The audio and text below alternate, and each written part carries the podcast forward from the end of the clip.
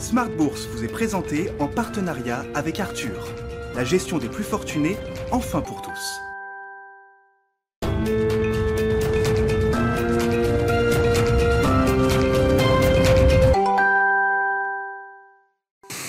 Bonjour à tous et bienvenue dans Smart Bourse. Smart Bourse, votre rendez-vous bourse deux fois par jour en direct sur euh, Bismart à midi et demi. Tout d'abord, une demi-heure pour euh, décrypter euh, les enjeux de marché, mais également faire le point sur la situation boursière à la mi-journée. Et puis le soir, la grande édition à 18h30, une heure pour décrypter donc également les enjeux de marché, mais revenir sur les grands sujets et les grandes tendances du moment. Au sommaire de Smart Bourse aujourd'hui, le secteur manufacturier qui résiste bien au mois de juin selon les indices PMI publiés par l'Institut IHS Market, euh, les indices PMI qui progressent euh, très légèrement en zone euro euh, sur le mois, donc tiré notamment par les Pays-Bas, tandis que l'indice PMI manufacturier recule légèrement en France. Dans l'ensemble, la demande, la production et l'emploi ont progressé sur le mois, mais les tensions d'approvisionnement dans le secteur ont conduit à une hausse des prix de production répercutée sur les prix de vente des biens. On note dans le détail que la croissance est portée par les biens d'équipement et les biens intermédiaires, tandis que les biens de consommation accusent toujours un retard de leur côté. Et les investisseurs ont également toujours en tête euh, l'emploi dans le secteur euh, privé aux États-Unis, dont euh, les chiffres officiels seront publiés demain. En attendant, nous avons pu prendre connaissance des chiffres de l'enquête ADP pour le mois de juin qui fait état de 692 000 emplois créés donc dans le secteur privé contre pour le mois de juin, donc contre un chiffre révisé en mai à 886 000, un chiffre qui est tout de même supérieur aux attentes donc qui tablait sur 600 000 emplois créés au mois de juin, même s'il traduit un ralentissement de la reprise du marché de l'emploi. Alors ce sont évidemment des chiffres indicatifs hein, avant les chiffres officiels qui seront publiés demain, je le rappelle, mais nous les commenterons quand même dans Smart Bourse afin d'apporter un premier euh, décryptage. Et enfin, dans la troisième, euh, dans, la deuxième partie de cette émission, nous parlerons euh, stratégie d'investissement et nous aborderons notamment le thème de l'investissement dans les valeurs d'innovation en Europe, alors que les rotations sectorielles ont eu tendance à favoriser les valeurs cycliques, value ou défensives ces dernières semaines. Et nous entrerons un peu plus dans le détail de ce qu'est une valeur d'innovation en Europe à mi-2021. Ce sera également l'occasion de faire un bilan semestriel sur les marchés euh, européens. On regarde rapidement le CAC 40, le CAC 40 qui euh, progresse, qui gagne 0,24% euh, à l'heure actuelle, qui est à 6523 points, presque 6524 points. Smart Bourse, c'est parti.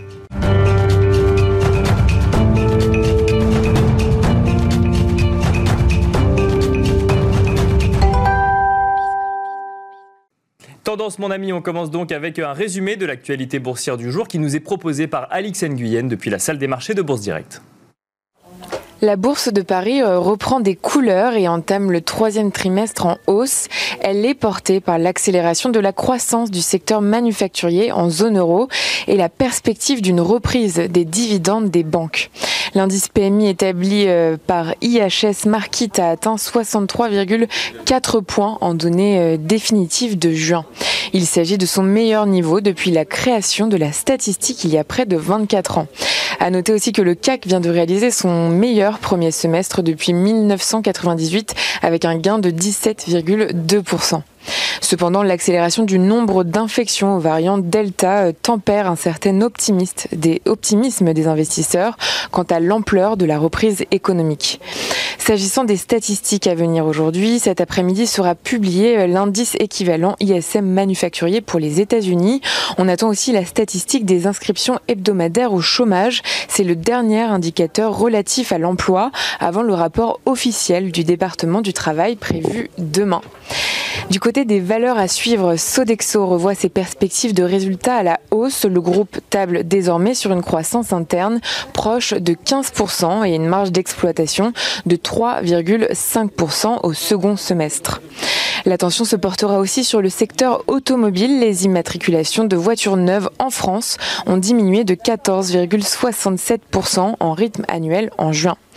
Suez a déclaré à l'occasion de l'Assemblée générale qu'à fin juin 2021, son activité reflétait une forte reprise par rapport à l'année passée, mais aussi une croissance par rapport à 2019. Le groupe a confirmé l'ensemble de ses objectifs.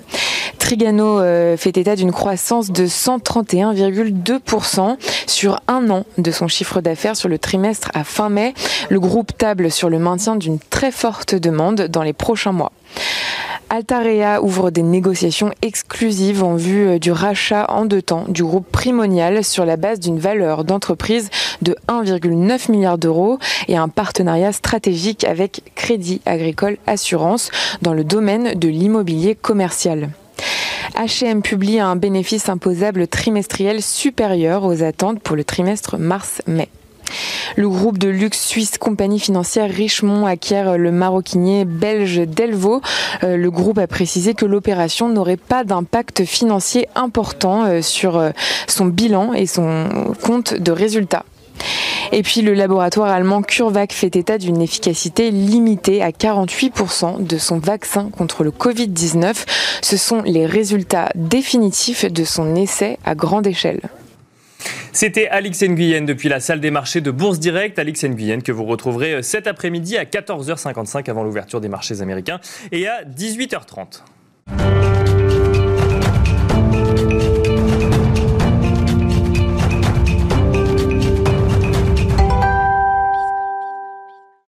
Et nous commençons avec un point euh, du coup euh, sur euh, la situation américaine. On va en parler avec Thomas Kosterg, économiste senior US chez Pictet Wealth Management, qui est en duplex avec nous. Bonjour Thomas Kosterg.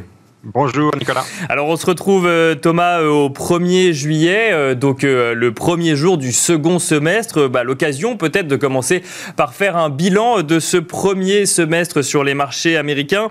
Quand on regarde les performances hein, sur, sur les six premiers mois de l'année, tout, tout est au vert. Hein. Finalement le Dow Jones se gagne 14%, le S&P 500 16%, le Nasdaq 14%. J'ai regardé également le Russell 2000, hein, plus 14% depuis le, le début de l'année. Quel bilan vous tirez de ce premier semestre sur les marchés financiers, euh, Thomas Kosterg? Oui, donc en effet, un démarrage assez fort des deux côtés de l'Atlantique, hein, puisqu'il faut quand même aussi mentionner euh, la certaine euh, force hein, des indices européens également. Je pense que voilà, les investisseurs sont focalisés sur cette reprise mondiale qui est forte. alors certes, un peu désynchronisée. Hein. On a eu des à-coups dans la reprise en, Europe, mais je pense que la reprise en Europe est maintenant bien établie. dans une première phase, c'était une reprise tirée en Europe par le secteur manufacturier Dans une deuxième phase, c'est vraiment la réouverture. Euh, c'est une séquence qu'on avait aussi vue aux États-Unis euh, avec, euh, là on est dans le vif du sujet en termes de, reprise économique, puisque grosso modo ce qui se passe, c'est qu'on a les États-Unis qui ont leur, le pic de leur momentum économique en ce moment, hein, c'est-à-dire au, deuxième, trimestre, là où l'Europe devrait avoir plutôt son pic au, au, troisième. Mais grosso modo, on est dans un mouchoir de poche, les deux économies se suivent, et aussi qu'on continue de bénéficier donc de cette reprise au niveau mondial, y compris dans le secteur manufacturier. Donc euh, on est dans un mouchoir de poche, vous le dites, mais le, pic euh, euh, du momentum économique aux États-Unis, c'est maintenant, voire il est peut-être déjà un petit peu passé. Ça veut dire qu'il faut à quoi est-ce qu'on peut s'attendre sur cette deuxième partie de l'année aux États-Unis, Thomas Kosterg? Oui, donc il y, a deux parties dans l'équation. Hein. Il faut rappeler que la reprise a été également très forte parce que les politiques économiques ont été particulièrement, alors j'allais dire agressives, mais elles ont été particulièrement euh, grand dans, leur, euh, dans leur amplitude et c'est ce qui a permis euh, de finalement on, va retourner hein, le, niveau de PIB d'avant crise donc ça c'est grâce au soutien très important à la fois du budgétaire et du monétaire, même si je mettrais encore plus l'accent sur le budgétaire cette fois-ci des deux côtés de l'Atlantique, bien que l'Europe était un peu en deçà des efforts américains. Mais grosso modo, on a finalement gardé le potentiel de croissance. Et ça, c'est très important. On n'a pas détruit du, du, capital. Au contraire, on peut, on peut laisser penser qu'on a, on a même euh, améliorer la capacité productive des économies aux États-Unis et en Europe, ce qui est une très bonne nouvelle pour la croissance future.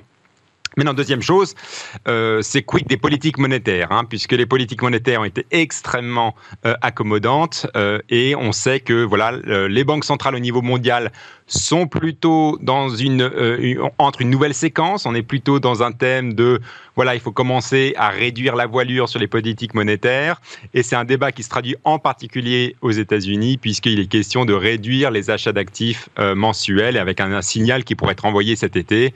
Euh, et la question, c'est euh, voilà, est-ce que cette, ce potentiel changement de ton des banques centrales, et en particulier de la Fed, pourrait mener à des des conséquences, voilà, des, des, marchés un peu plus difficiles dans la deuxième moitié de l'année ou pas. Mais j'insisterai sur, pour dire que au niveau des, de la croissance et donc potentiellement des, des, profits des entreprises, on est quand même sur des très bons trends. C'est ça, et on s'attend effectivement à ce que les, les profits des entreprises au second trimestre soient toujours aussi bons. On aura la confirmation ou non dans, dans, quelques jours, quelques semaines, un peu moins de, de deux semaines euh, à présent. Euh, un mot, euh, Thomas Kosterg, des chiffres de l'emploi. Alors bon, les, chiffres officiels de l'emploi et donc du nombre de créations d'emplois dans le secteur privé aux États-Unis seront publiés demain. On a quand même un premier indicateur, hein, qui est cette enquête ADP, qui arrive toujours un ou deux jours avant les chiffres officiels. Là, il ressort que sur le mois de juin, du coup, de l'enquête donc proposée par l'enquête ADP, 692 000 emplois auraient été créés.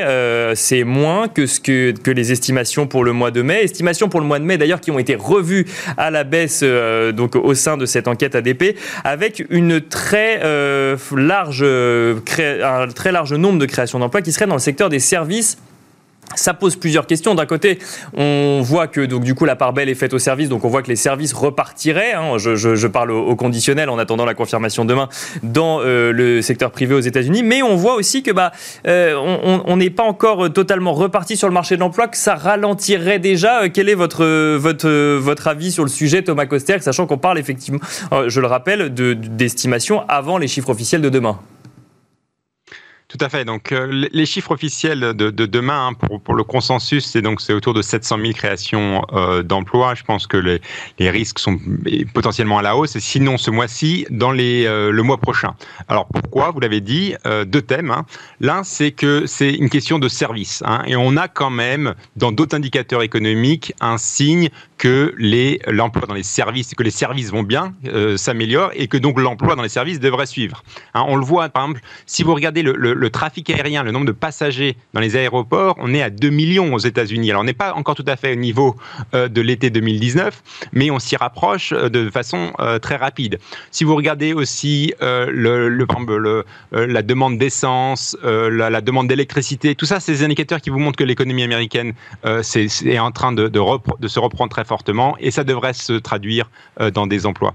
Deuxième thème, et là le thème un peu plus particulier aux États-Unis, mais aussi dans d'autres pays dans, le monde hein, qu'on a, c'est qu'on a en fait un problème de, de non pas d'offres de, de, d'emploi, mais de, demande d'emploi. Hein. On a des gens qui sont au chômage, euh, qui ont tendance à, euh, à ne pas revenir donc dans l'emploi soit pour des raisons structurelles, ils ont changé de secteur, soit euh, pour aussi d'autres raisons, y compris euh, pour des raisons qu'on a des aides gouvernementales et des allocations chômage qui sont trop généreuses. Et ça, c'est un sujet pour cet été aux États-Unis. Euh, certains États ont déjà commencé à couper les allocations chômage extraordinaires, ces allocations chômage extraordinaires qui allaient courir jusqu'au mois de, septembre. donc certains États sont en train déjà de les couper et on, on potentiellement, la question cet été, c'est de combien euh, de, cette coupe des allocations chômage euh, vont amener de, nouvelles personnes dans le marché de l'emploi et potentiellement euh, dans l'emploi. Mais je pense qu'on peut s'attendre cet été à des très bons chiffres de l'emploi aux États-Unis, ce qui va d'ailleurs hein, mettre une certaine pression sur la réserve fédérale qui, elle, est en train de, tâtonner et débattre d'une potentielle coupe des achats d'actifs. Donc on serait en fait sur des timings euh, euh, légèrement différés finalement avec un soutien monétaire, un soutien budgétaire qui a permis la reprise euh, économique, mais qui effectivement a ralenti la reprise sur le marché de l'emploi, notamment avec ces, aides directement aux, personnes et qui du coup on devrait voir, on devrait voir selon vous les chiffres de l'emploi augmenter. Alors si ce n'est en juin, au moins en juillet ou en août. Tout à fait. Et encore une fois, j'insiste, c'est pas la même chose euh, si on a un trou d'air, euh, une question de demande, une question d'offre de, de, travail. Hein. Les, entreprises, sont prêtes à embaucher. Les intentions d'embauche euh, sont très élevées. Et ça, c'est plutôt, c'est vraiment ça la bonne nouvelle. On a des très bons indicateurs sur les, sur les offres d'emploi. Voilà. On a un marché du travail, notamment aux États-Unis, où il y a quand même des problèmes structurels, notamment les gens ont changé de secteur d'emploi. Donc, les offres d'emploi sont pas forcément dans les mêmes secteurs où les gens au chômage sont. Et potentiellement, il y a une question de, voilà, il faut de, de formation de, réallouer les, travailleurs dans les, nouveaux secteurs de croissance. On pense aux énergies vertes, on pense au digital hein, notamment, mais aussi dans les services. Il se peut que certains aient jeté l'éponge dans leurs précédents emplois dans les services. Hein, et donc là, il faut du coup les réattirer dans, ce secteur. Donc il y a des problèmes en effet structurels, mais au niveau de la demande et au niveau du cycle, finalement, il n'y a pas beaucoup de faiblesse hein, dans le marché de l'emploi. Et ça prend toujours effectivement un petit peu de temps, ces, ces, transitions. Rapidement, Thomas Costa, il y a également un sujet que, que, vous suivez de près, bah, c'est ces niveaux d'épargne accumulés hein, finalement aujourd'hui sur les marchés. La question c'est qu'est-ce qu'on va en faire? Est-ce que ça va continuer à porter les marchés par exemple sur le, sur le second semestre? Tout à fait, ça c'est la, la, vraie question. Hein. On sort de cette pandémie avec des niveaux d'épargne très élevés euh, dans les plupart des pays euh, développés, mais c'est encore en plus le cas aux États-Unis puisqu'on a eu un déversement budgétaire euh, extrêmement conséquent. Donc en parlant, parlons chiffres, hein, on est à 2500 milliards de dollars d'épargne excédentaire aux États-Unis contre un PIB de 21 500 milliards, hein, pour vous donner une grande ordre d'idée. Donc la question, la question pour les prochains mois, c'est est-ce que cet argent va être dépensé dans l'économie et aussi oui, à quel rythme Alors euh, moi, je pense que ça va être euh, déversé euh, tranquillement, mais de façon durable, hein, ce qui est mhm. le, bon scénario. Mais il y a aussi un risque que ça arrive un peu plus brutalement, et auquel cas, ça pourrait se traduire vers de l'inflation et un, potentiellement un, désordre de monétaire si la Réserve fédérale devait s'inquiéter de, cela. Donc ça, ça va être le vrai scénario hein, pour les, les, six prochains mois. Encore une fois, je m'attends plutôt à un déversement graduel de ces dépenses dans l'économie, mais ça pourrait aider à garder le cycle quelque part en vie pour plus longtemps. Merci beaucoup euh, Thomas Kosterg d'avoir donc décrypté avec nous les enjeux euh, de marché euh, à la mi-journée. Thomas Kosterg, je rappelle que vous êtes économiste senior chez Pictet Wealth Management.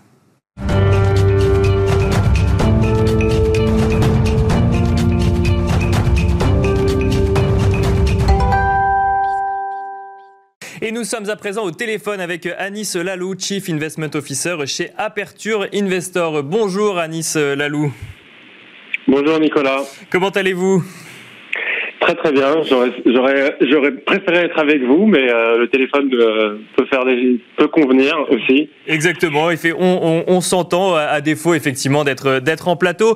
On est le 1er euh, juillet. Hein, je le disais en première partie d'émission. À Nice Lalou, on a évoqué avec l'intervenant précédent Thomas Kosterg, on a fait un petit bilan sur les marchés américains, un petit bilan d'ailleurs qui a un petit peu débordé sur les marchés européens parce que le sujet du moment, c'est cette performance euh, en Europe. Alors euh, du coup, je, rappelle quand même hein, sur les six premiers mois de l'année, le CAC 40 qui gagne un petit peu plus de 17%, euh, le DAX qui lui gagne un peu plus de 13%. Quel bilan vous tirez, Anis Lalou, vous, de ces six premiers mois sur, sur les marchés actions européens?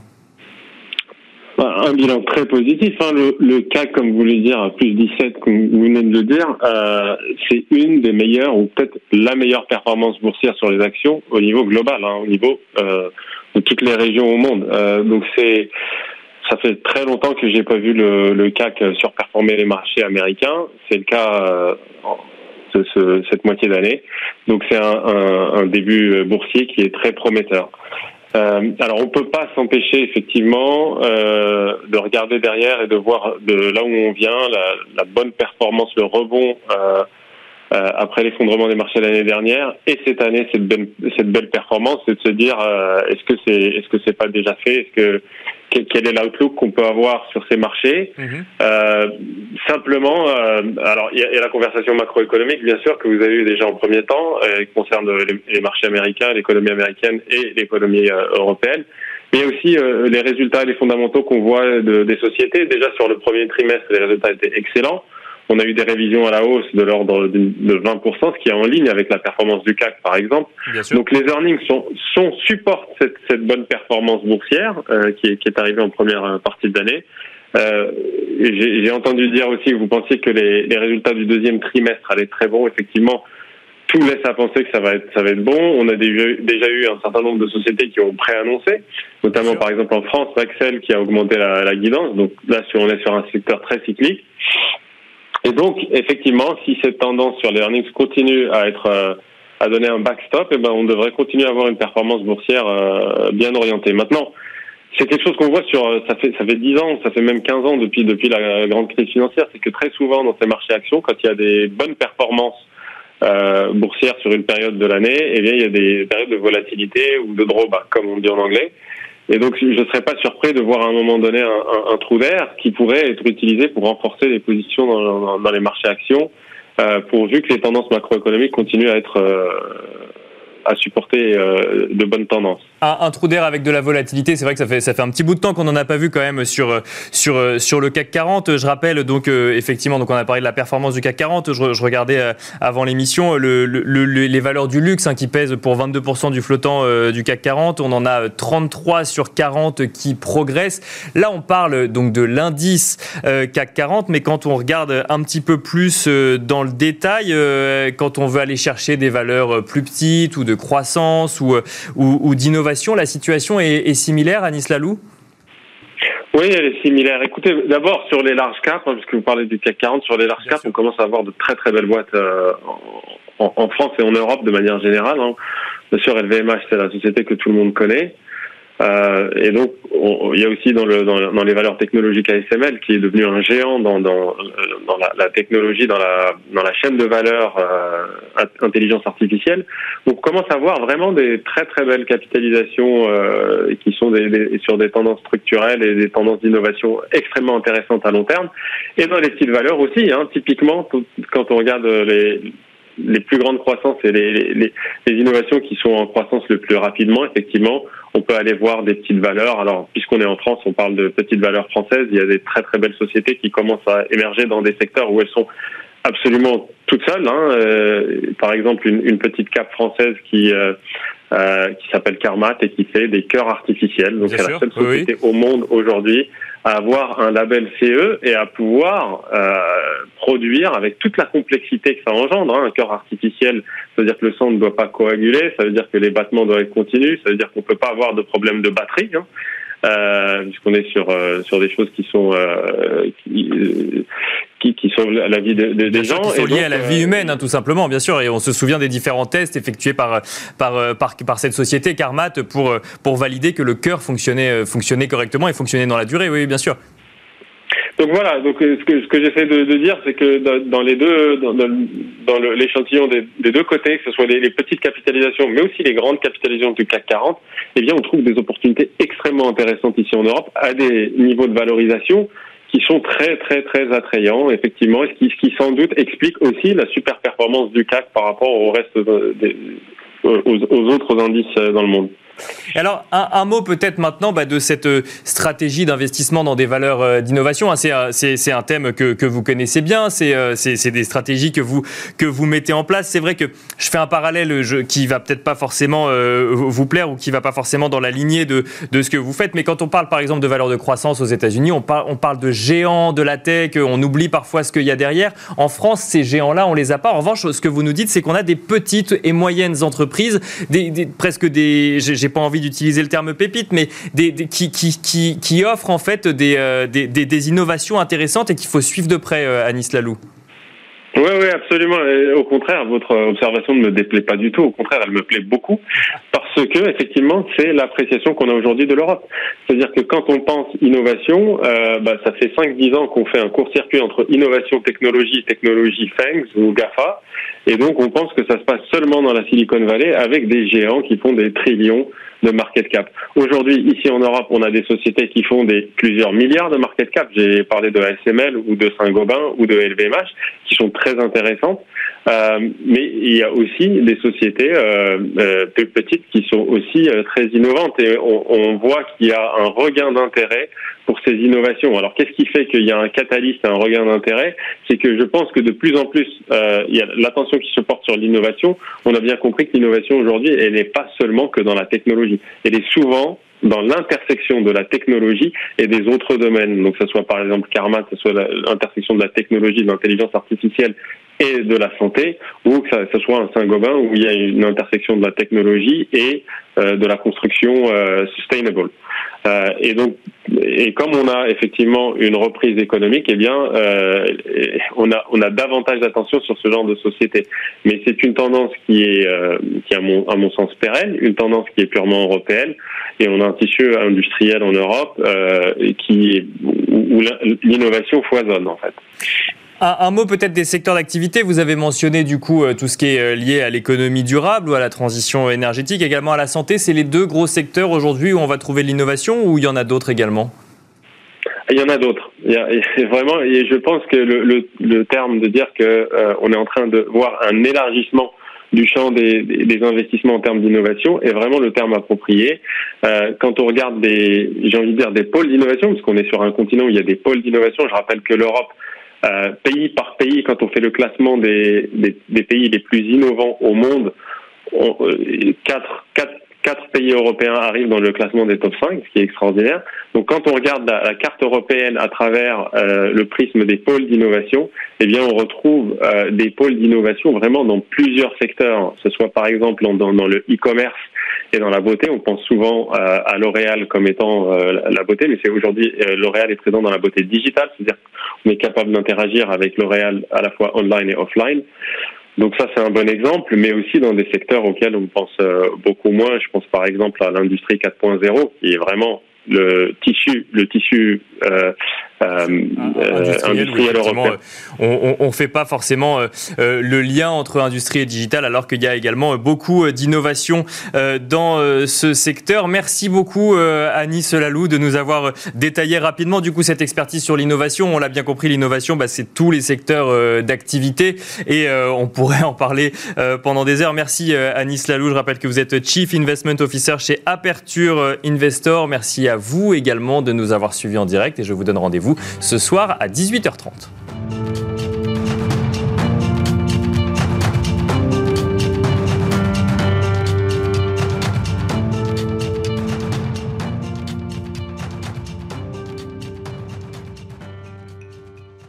Smart Bourse vous a été présenté en partenariat avec Arthur, la gestion des plus fortunés, enfin pour tous.